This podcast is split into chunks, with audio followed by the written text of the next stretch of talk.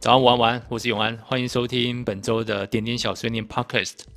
每周点点小碎念 Podcast 都会跟大家聊一些非常有趣的故事，而这些故事事实上是点友们根据每周的精选主题，在 Mini d M I N I D O T 上面所分享出来的。如果你有兴趣的话，欢迎到 App Store 上面去下载，或者是你可以看。呃，节目的 show notes，你可以直接寄信给我，分享你的故事。另外，我们也持续的，就是征求大家的声音。如果大家想要说什么话，想要唱什么歌，或是想要演奏怎样乐器，没问题，请你把它录下来。最后，最后记得在最后加一句跟听友说的晚安。那几个我会在适当时间播出。那今天节目最后会有这个 DOS 咖啡第二页的结尾，请大家务必听到最后。那我们就开始今天的故事分享喽。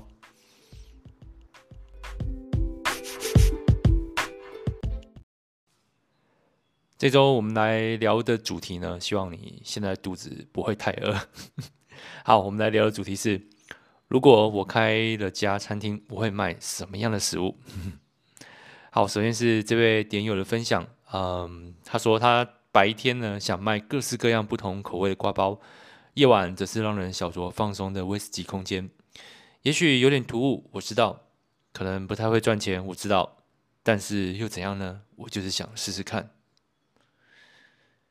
其实我我在 看这一篇分享的时候，我在想说，嗯，其实国画包直接搭配威士忌似乎也不错，你这样就不用分早晚两场了。下一位点友的分享，嗯，他说这不是废话吗？跟去年一样啊，就是面包。最近想要好好的制作三明治，三明治当然要用自制的吐司才有特色。还有对于已经不是市场主流的台包，为何不能够专卖呢？美乃滋肉松面包。手感起酥肉松面包、芋泥肉松面包、肉松葱卷面包，反正肉松就是台湾的特色。虽然想做的有很多很多，但是更希望能做出自己的风格。无论如何，我都会对我的面包投入灵魂、全部和无限大的爱与热情，如同心上那样快乐。因为喜欢，怎么做都不累。因为喜欢，即使失败，明天还是要继续做面包。爱不因为有挫折而不爱，不因为做错而不爱，不因不是第一而不爱，不因不够特别而不爱。爱其实是不论如何都会继续下去，不需要理由。如果有一天不想做了，那就是爱消退了而已。你说这个世间会有永恒不变的爱吗？我的心里早已有了答案。嗯，好，对不起，这个 我我所有的重点都放在肉松面包上面了，因为我自己也非常非常喜欢肉松面包。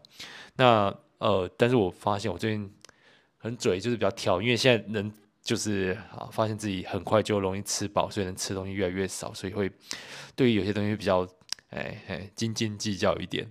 那不是说的肉松面包现在吃起来都能够满足。那我自己 个人推荐，有一个蛮意外的一间店买到肉松面包啊，益美，益美它有卖肉松面包，但肉松面包比较特别一点是，它应该没有美乃滋，就是单纯的面包体，然后把肉松呢呃粘在那个面包上面，我也不确定怎么粘的，没有美乃滋，可能用其他方式吧。那呃，它的重点是它的肉松还蛮认真的。对，所以大家可以试试看。不过大家要有个预期，因为它就是没有太多的美乃滋，所以可能不太像以往我们吃到这种台式面包的口感。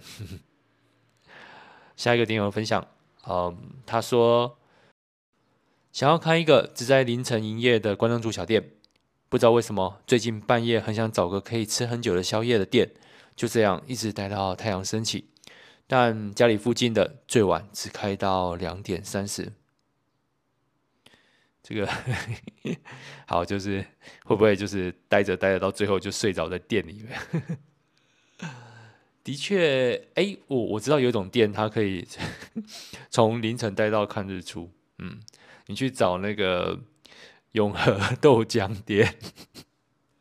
好，但是我不确定老板会不会让你从凌晨待到日出。下一个点友的分享啊、他想要卖花、卖甜点。卖咖啡，卖洛梨的餐点，附赠笑脸，附赠温暖，附赠拥抱，附赠心事，热色桶，欢迎光临。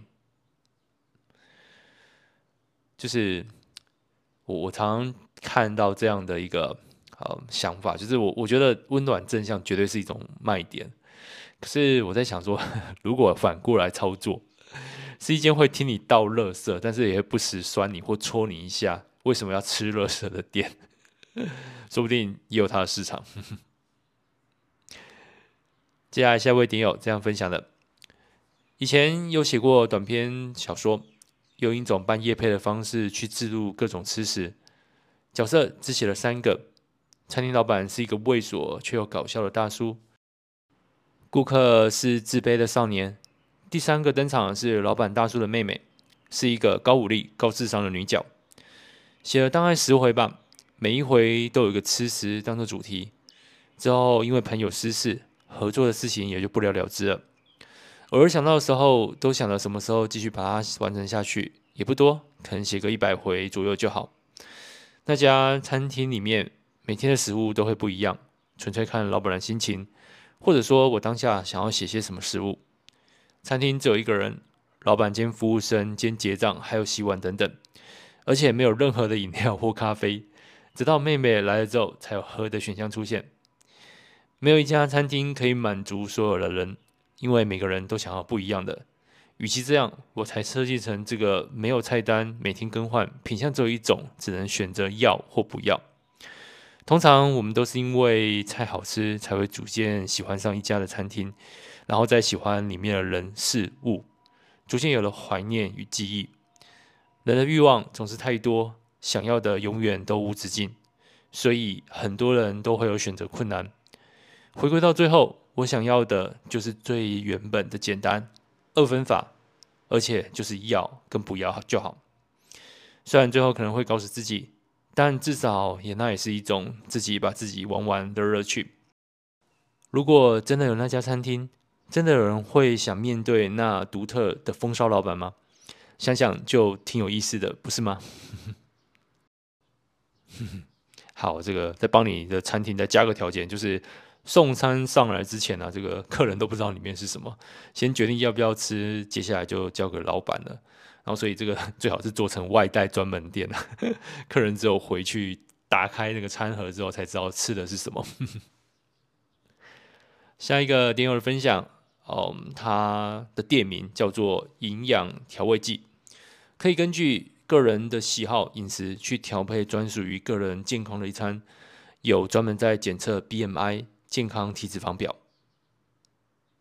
嗯，我就想说，如果我最近去了这间店，会不会在测完 BMI 跟体脂之后，哎，老板就说对不起，我出不了餐。下一个点友。他想开早餐店，不是台式的早餐店，餐厅风格的早餐店，卖着蛋饼、汉堡、卷饼、炒面等等的台式早餐店的东西都有。卖相难看就算了，东西一定要好吃，好吃的东西会让人充满了笑容。装潢一定要美丽，食物价格就不赔钱，而且还要卖手冲咖啡，感觉起来就超级花钱的，但这就是我想做的。我想看你说你喜欢早餐店的气氛，常常大夜睡没几个小时，起床带你去吃早餐。你不喝咖啡，你喜欢热狗，我喜欢起士蛋饼，但店员每次送来的都是热狗蛋饼。如果还有机会，我想再遇到一次你，就当成……哎，不是我没念完，他就写到这边，就当成，害我就就就不知道后面有什么，还蛮好奇的。好，这位点友说的这个早餐店啊、我比较有点挣扎是手冲咖啡的部分，因为手冲咖啡最主要的问题就是备餐，因为如果你坚持从磨豆、控水温，然后每杯这样子下来，至少应该是啊五分钟，那你再怎么样最下滑整个流程，我猜一个小时最多最多就是限量十五杯啦，而且应该是要一个人专职负责，所以。我也想过这个问题，如果要提供就是现磨的咖啡，而且是非常漂亮的味道的话，如果是不是可以透过那种 可以重复充填的那个咖啡胶囊，来取得这个效率跟那个品质的平衡点呢？好，这个或许啊，喜欢喝咖啡的点友曾经想过这个问题啊。好，我们再来看下一个点友的分享。他这么写着：没特别想要卖什么，但有想过付钱的方式是用故事来交换，比如一份完美搭配的套餐换一段失恋，听听别人如何二为一后又各自散开；比如一杯酸进心里的饮料换一段心酸，听听人生中那些可遇而不可得的境遇；又比如一个甜死人不偿命的美味蛋糕换一段刻骨的永恒不变的爱情故事。嗯，所以照这么推论下来，我想应该可以用麻婆豆腐啊来换一段只有晚上十点之后才能聊的故事。下一个点友分享，嗯，他说，传统面摊虽然当老板会很忙很累，命去了半条，但菜单的口味跟价钱都可以自己调整决定，像是阳春面、干面、馄饨汤，还有馄饨面等。还可以加上蛋花汤、鱼丸汤、卤味等配菜。有时候下班经过这样的路边面，开锅时上升了热气。塑胶的老式桌椅，有的是一家人吃晚餐，有老人配下酒菜大声聊着天，有人吃面配手机看剧。老板手脚利落，张罗一切。穿雨靴的阿姨在吆喝着。这种真实的烟火气，或许正是我所喜爱的。我我曾经啊，就是非常 严格的去分析这个阳春面。那我在想，如果它是一个讲究汤头跟面条的阳春面，你换个角度，事实上就是酱油拉面的，不是吗？好，这个嗯，这个点有在形容这个面摊，然后会让我想到一间特别的新竹面摊。嗯，它早上呃五点半就开店了。那重点就是 一大早就可以吃得到牛肉面。然后你还可以配一个加五块钱就可以配一个半熟的蛋堡啊，真的非常非常的特别。OK，那下一个点友分享，他想要开三明治专卖店，卖的都是我每天早上会弄的东西，分享给我一样喜爱丰盛早餐的人。菜单从选吐司开始，可以选奶油味香浓的布里欧修吐司，香甜湿润的蜂蜜吐司。柔软细致的生吐司，以及健康取向的全麦吐司，两种起司片是必备的。口味分咸甜两种，可以有蔬菜爆量的培根高丽菜胡萝卜煎蛋、洛梨午餐肉蛋、洛梨培根蛋、日式蛋沙拉（括号非台版甜腻系）、花生酱厚里脊猪排、腊肉蛋吐司（括号是拉叉辣烧酱）、芋泥地瓜泥肉松、披萨三明治等等。甜口味有莓果酱、蜂蜜加布里 cheese 啊，还有 smooth 巧克力版加棉花糖，统一布丁吐司、花生酱、蜂蜜烤肉桂香蕉、枫糖法式吐司等等。对了，还有咸咸甜甜的猫王三明治，没得选。三明治通通用烘焙纸包起来对切，干净整齐又不沾手，餐盘及桌面也不会弄得脏兮兮的，不然板娘会看不下去。食量大的人还可以加购蜂蜜综合坚果、希腊优格及综合水果。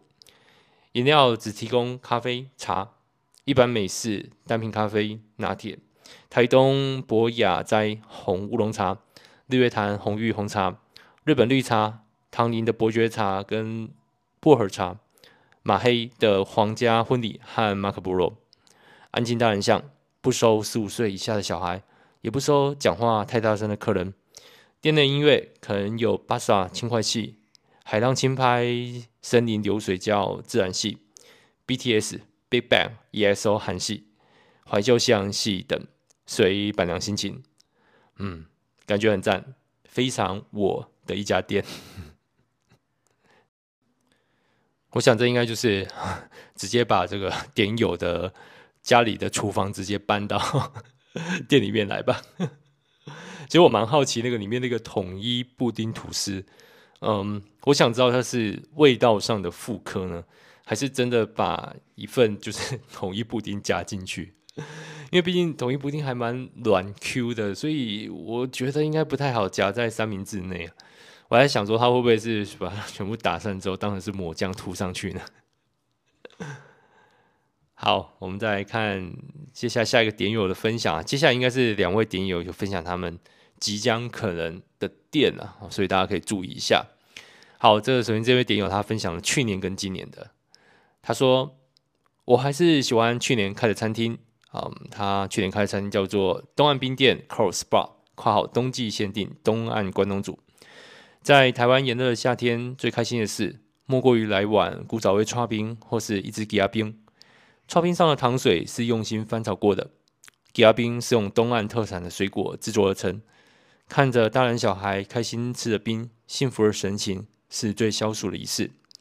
如果冬天来临，店面就会换成东岸关东煮，米血、欧蕾贡丸，配上自制的超级辣椒酱，或是酱油膏，或是蒜蓉酱。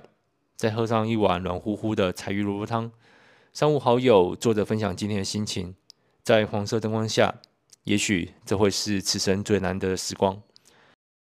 店面后方会有一道暗门，晚上才会开始营业，那是老顾客才能进入的地方，或者可以用一则有趣的故事和老板交换门票一张。这些故事会陆陆续续展示于店内，里面提供舒适的座位，半开放式的空间。可以观赏海景，可以躺在蓝骨头上，慵懒的喝上一杯特调，或者让身享受来自太平洋的海风，不用担心喝醉问题。老板提供安全驾驶载客人回家，又或者提供远方的旅人在这楼上的民宿，让这段旅程加入完美的回忆。哦，对，费用看老板心情出价。不过即将改变人生路线。如果按照计划实施，就会开一家新的店。相关详情未来应该会陆续分享在店面上。但是还是想保留晚上营业的神秘小店。故事依然可以换到一张门票。店内规划还是没有特别的想法，欢迎店友提供。不过还是先让我整理一下场地。整理场地，ing。好，这个会让我想到，哎，这个老板你也可以来一首恋爱 ing。好了，那个。这个晚上经营的店啊，我有个想法，不就是我们的 DOS Cafe 了吗？好，期待这个蝶友的新店面。下一位也是一个即将嗯会有的计划中的店面，嗯，它的店名是角岛冰淇淋，logo 呢圆角正方形，黑色线条鸢尾花，两个颜色点缀上去为底图。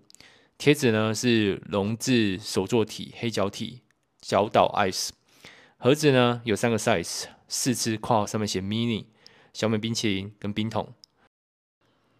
slogan 呢是缔めまでに食べない，啊，这个是一段日文啊，我我查了一下，应该是指就是我死前必定要吃的东西的意思。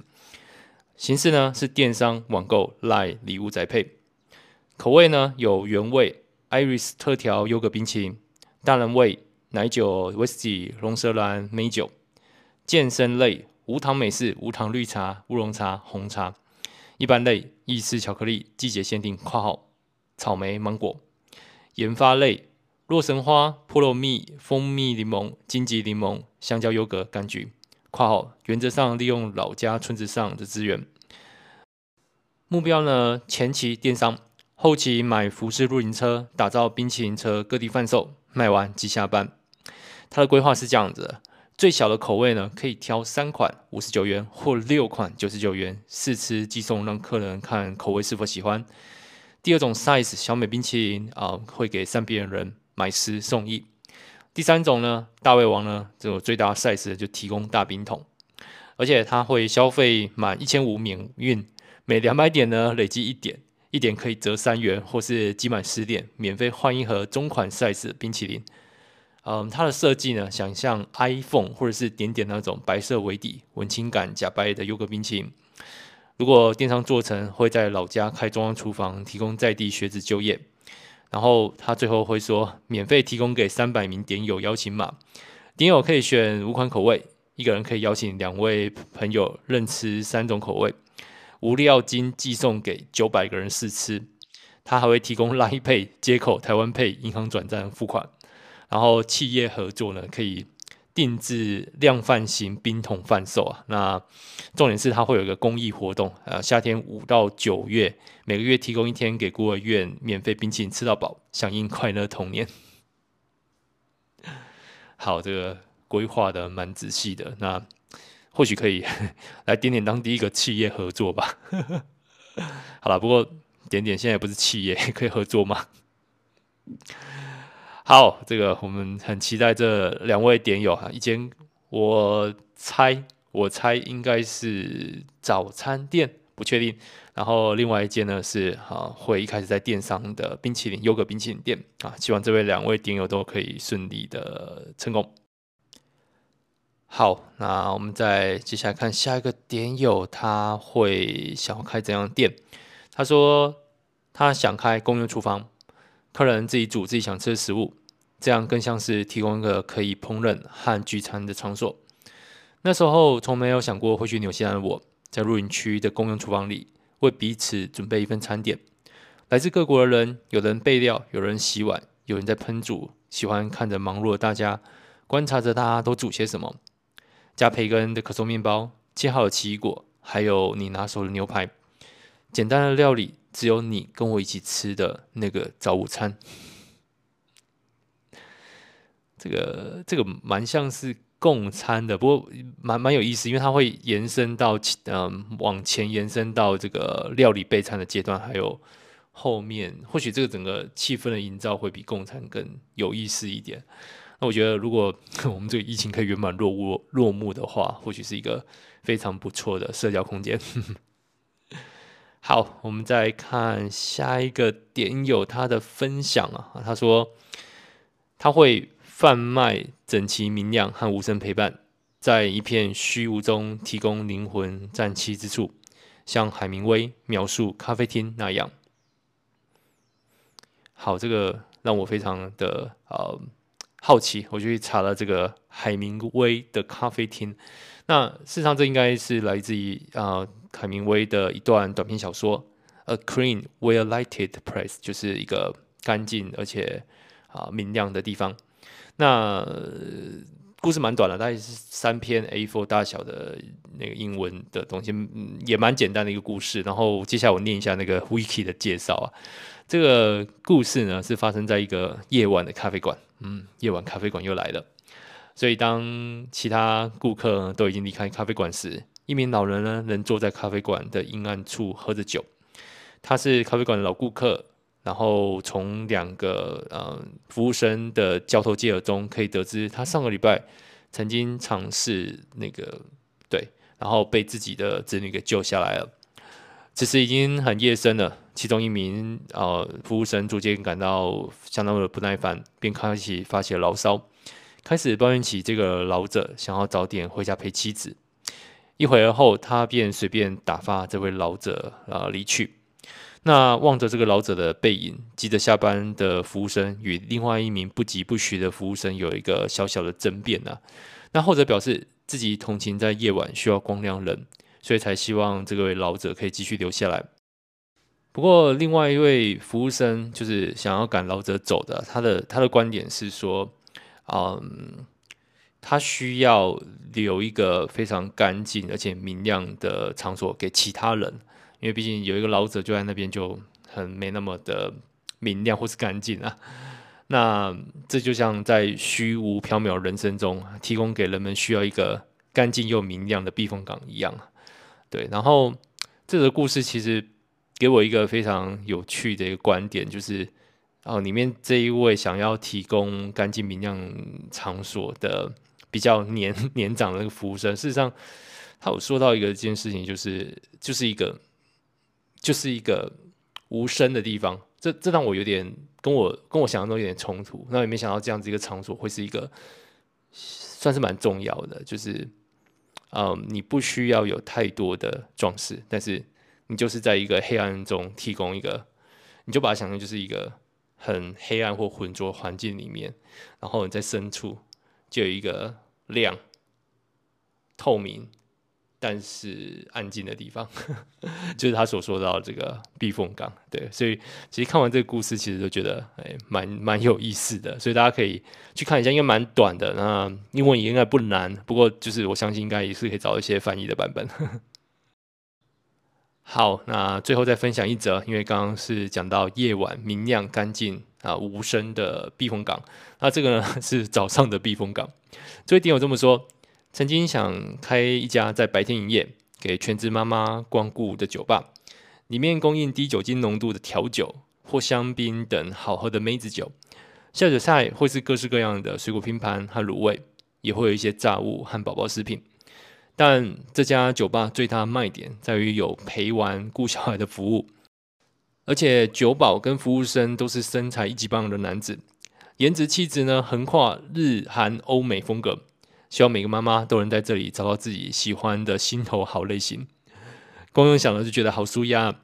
全职妈妈们真的很需要可以在白天也能做大人戏放松的场合，还不用消耗到晚上孩子睡了之后的自由时间，多完美啊！好了，这个简单来说就是我来翻译一下，就是有附白天营业酒吧的幼儿园，然后那个最好酒保跟服务生呢，最好能够满足家长的需求。那我想说，既然 有晚上摇呼啦圈的这个晚晚上的餐厅呢，我想这个嗯，对这个白日附酒吧的幼儿园应该也会有市场吧。好，今天的故事分享就到这边啊。如果大家喜欢点点小碎念的话，记得在 Apple Podcast 啊、Google Podcast 啊、Spotify 还有 KKBOX 上面追踪我们，搜寻点点就有了。欢迎推荐给你们啊喜欢的朋友，尤其这可能。我的目标可能也是像一个明亮干净、无声没有无声有声音陪伴，但是不会太烦躁的 pockets。嗯，好，就是这样。那今天故事就分享到这边喽。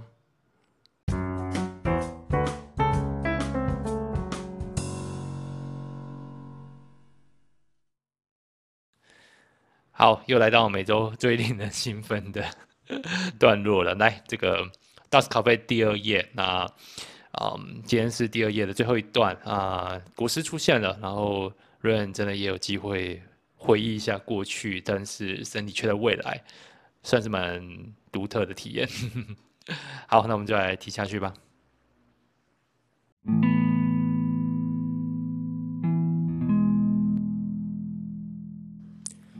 这晚 Rain 像是结束长假回教室的同学，被大家围着轮流补上这十年的八卦课。佳佳与兰有对刚上小学的双胞胎女儿，已经是不太可爱、很常顶嘴的小屁孩年纪。卡莉依旧是卡莉，像是家族里的大姐，在 DOS App 停止公开营运后，透过这间深夜咖啡店，持续维系着这群点友的连接。其实国师原本以为老大不会支持这样的方式来经营 DOS 和 DOS 咖啡，还好当时透过卡利凝聚了一股不得不让老大点头的力量。小戴老师听到这位拥有两百万订阅者、频道内容结合了心理运势分析和流行元素，大受二十岁到三十岁年轻族群热爱的创作者 Rain，不可思议的看着其他人。所以，他幕后主要的写手是国师，而且也是他的经纪人，同时还是她老公。卡莉适时补上了结尾。国师这时露出了一个尴尬又不失礼貌的微笑。手则不停地旋转着咖啡杯。事实上，Rain 更意外，自己早就认识小戴老师，她也是点友，昵称是小公主。只是小公主较少和点友有现实中的联系，所以没有太多人见过她本人。在 DOS 里，国师与小公主这看似两个拥有截然不同色彩的他们，混搭的契机就是从心理测验开始。只是低调两个人，并没有让点友们察觉这件事。直到这几年，小戴老师逐渐有了更多的曝光，被发现创作内容充满了国师的影子。那阵子，点友们甚至怀疑有内鬼。毕竟已经不是公开的内容，唯一取得管道就只有从 DOS 咖啡了。后来的某个晚上，卡莉说要公布一件喜讯，找了十几位点友来店里。当时大家看到整齐清爽的国师走进来，反应跟 Ren 一模一样，瞬间空白了好几秒。而跟着国师身后的，竟然是小戴老师。店内的气氛突然沸腾了起来。那晚，的喜讯就是国师与小戴老师要结婚了，也让大家再次感受到大上文字所产生的连接，虽然缓慢，但却精彩。回程坐在副驾座上的 Rain 正努力回想周五那天是否有开车上班，他又想，如果自己在副驾，那目前开车的人是谁？正当他转头想去确认驾驶时，车子一阵颠簸。啊，早安啊，Rain。卡利用幸灾乐祸的表情看着 Rain。早晨六点零七分，初春的日出还没那么早。从 Dust 咖啡望出去，还有几盏亮着的路灯。Rain 被不自觉的身体震动给惊醒，他窝在店内角落的椅子上，试着让自己重新对焦回眼前的卡莉。店都收好了，待会关门后，我陪你到火车站吧。卡莉端上一杯用厚玻璃杯装的温水。放在 Rain 身旁的桌子上，呃，那呃，真真不好意思啊，我竟然这样睡着了。Rain 用力甩甩头，喝一下一口水，再爬起来让自己伸展一下。在国师、佳佳与兰接人离开后，Rain 继续跟卡莉聊着周五 DOS 的主题：僵尸末日来临时，我的生存策略会是什么？但没过多久，他的记忆就断片了。依稀只记得卡莉推荐的店内最棒的位置，然后 Rain 就这样模模糊糊的坐着睡着了。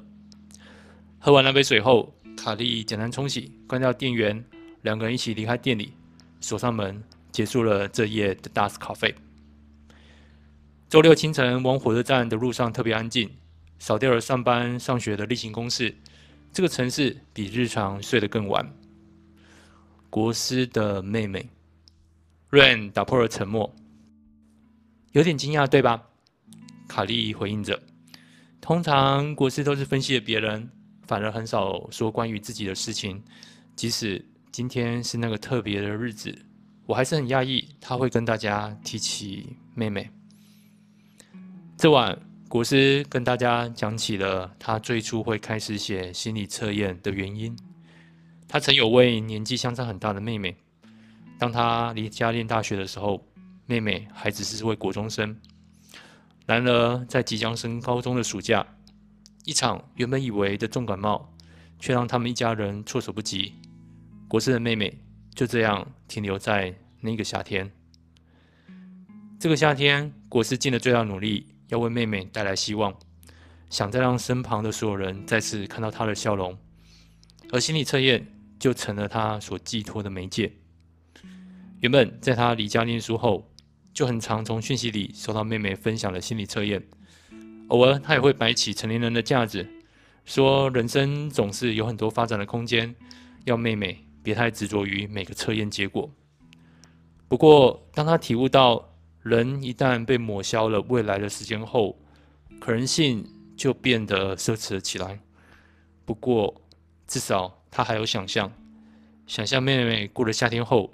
成为高中生那种小大人青涩的模样，他可以想象接下来妹妹离家念大学时那种迫不及待成熟的雀跃。所以，国师的心理测验就是他向妹妹描述未来的故事书。Rain 停在火车站验票门口，难得毫不躲避的正眼看着卡莉。也许是这样，没错。然后我可以很有自信的预言，你接下来一分钟内如果没有到月台，你就得再等半个小时了。卡莉推了一下 Rain 的肩膀，指着电子看板上即将到站的列车时刻。Rain 急忙刷卡进入月台，趁着误点的空档，回头对着卡莉比出一个手势。他将右手的食指、中指及无名指握起，只伸出大拇指与小指头，这是他们两个的暗号。所以卡莉也笑着伸出右手回应相同的手势。下次见。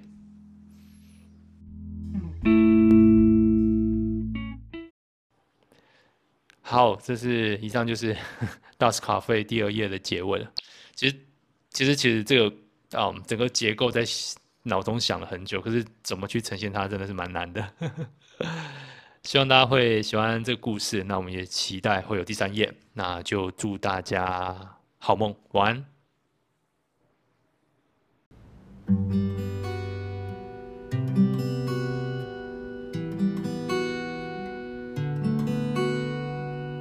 早安，晚安。今天的你过得怎么样？这个问题你是什么？